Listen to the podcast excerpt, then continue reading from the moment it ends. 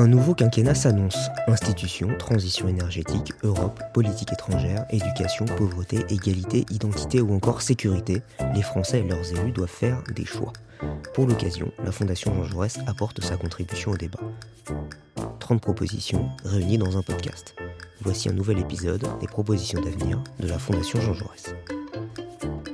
L'hôpital public en France va mal. Les étudiants et le personnel soignant sont en souffrance, plusieurs centaines de lits sont fermés en raison du manque de personnel, et la situation s'aggrave malgré le Ségur de la Santé de 2020. Nous allons nous intéresser aujourd'hui à une proposition pour lutter contre la pénurie de soignants, l'augmentation des moyens financiers. Ariel Fragerman, vous êtes psychiatre et docteur en neurobiologie. Pouvez-vous nous dire pourquoi l'augmentation des moyens financiers améliorerait la situation alors que le Ségur de la Santé a déjà coûté 19 milliards d'euros alors, je voudrais commencer par rappeler que 154 000 lits d'hospitalisation ont été fermés à l'hôpital public en 40 ans, soit 39% des lits. Le gouvernement actuel, comme celui qui l'a précédé, a supprimé environ 3 000 lits par an et continue malgré le Ségur de la santé. Et ces chiffres ne prennent pas en compte les lits qui sont temporairement fermés à cause du manque de personnel. Et dans certains hôpitaux, cela représente plus de 10% des lits d'hospitalisation à temps complet.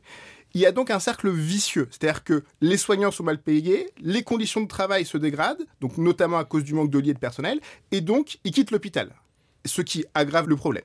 Et si on veut donner quelques chiffres, selon le syndicat national des professionnels infirmiers, le nombre de postes de professionnels infirmiers vacants est passé de 34 000 fin 2020 à 60 000 fin 2021, quasiment le double. Alors, le Ségur de la santé devait justement permettre une augmentation des revenus des soignants. Pourquoi est-ce que ça n'a pas été suffisant? Alors, je pense que le premier point, c'est de différencier salaire de revenu, parce que le revenu, il inclut aussi les primes. Et si on reprend les chiffres de la direction de la recherche, des études, de l'évaluation et des statistiques, l'adresse, dans la fonction publique hospitalière, le salaire net moyen avait diminué de 1% en 2018 et 0,8% en 2009 en euros constants. Et donc, quand en mars 2019 a commencé la grande grève du personnel hospitalier, Parmi leurs revendications, ils demandaient notamment une augmentation nette de salaire de 300 euros par mois. Et à la place, on leur a donné 100 euros d'augmentation de salaire en moyenne et une prime de 183 euros.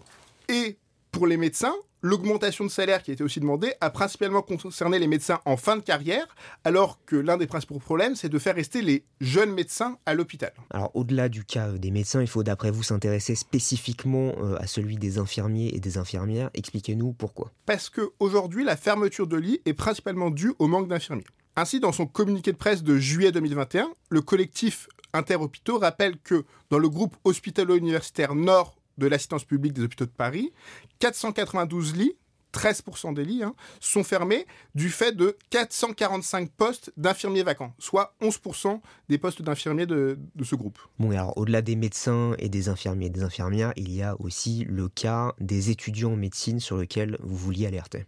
Oui, en effet, parce que aujourd'hui, les étudiants jouent un rôle fondamental à l'hôpital et le salaire d'un externe, c'est-à-dire d'un étudiant en médecine qui travaille à mi-temps, est de 260 euros par mois en quatrième année et 390 euros en sixième année. Les internes, c'est-à-dire ceux qui vraiment font tourner l'hôpital euh, public aujourd'hui, ont un salaire brut en première année, c'est-à-dire à bac plus 6, de 1540 euros par mois.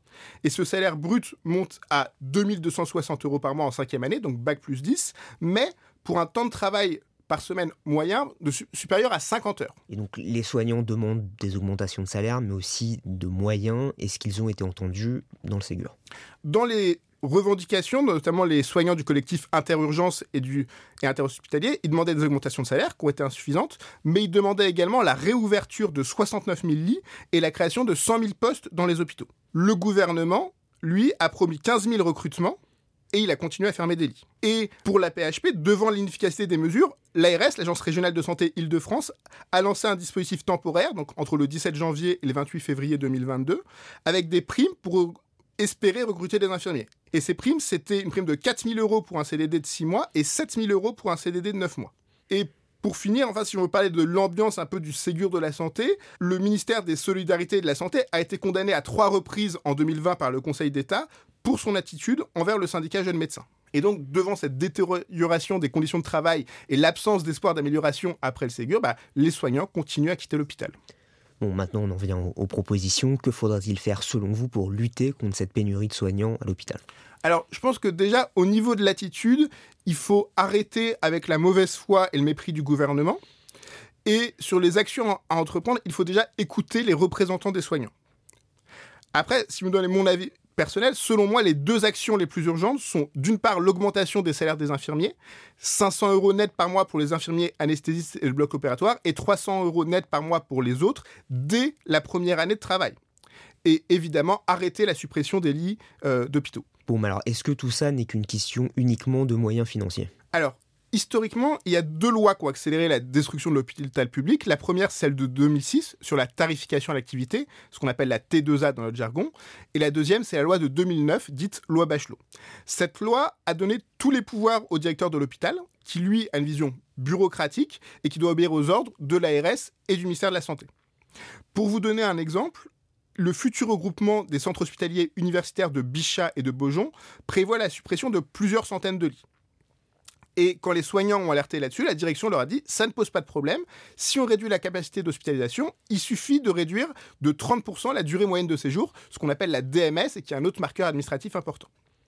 Et donc, pour conclure, le problème numéro un, c'est d'obtenir plus d'argent pour augmenter les salaires et recruter davantage de personnel. Il a l'avantage d'être simple. Dans un second temps, il faudra modifier les lois de 2006 et de 2009 qui ont été catastrophiques, de manière à modifier la façon dont est financé l'hôpital public, d'une part, et l'organisation de l'hôpital public, d'autre part, avec notamment une meilleure répartition des pouvoirs. Mais cette partie-là, c'est plus complexe, ça demandera plus de temps. Merci Ariel Fragerman. 30 propositions de réforme réunies dans un podcast, le programme d'avenir de la Fondation Jean Jaurès. Tous les épisodes à retrouver sur notre site jean-jaurès.org.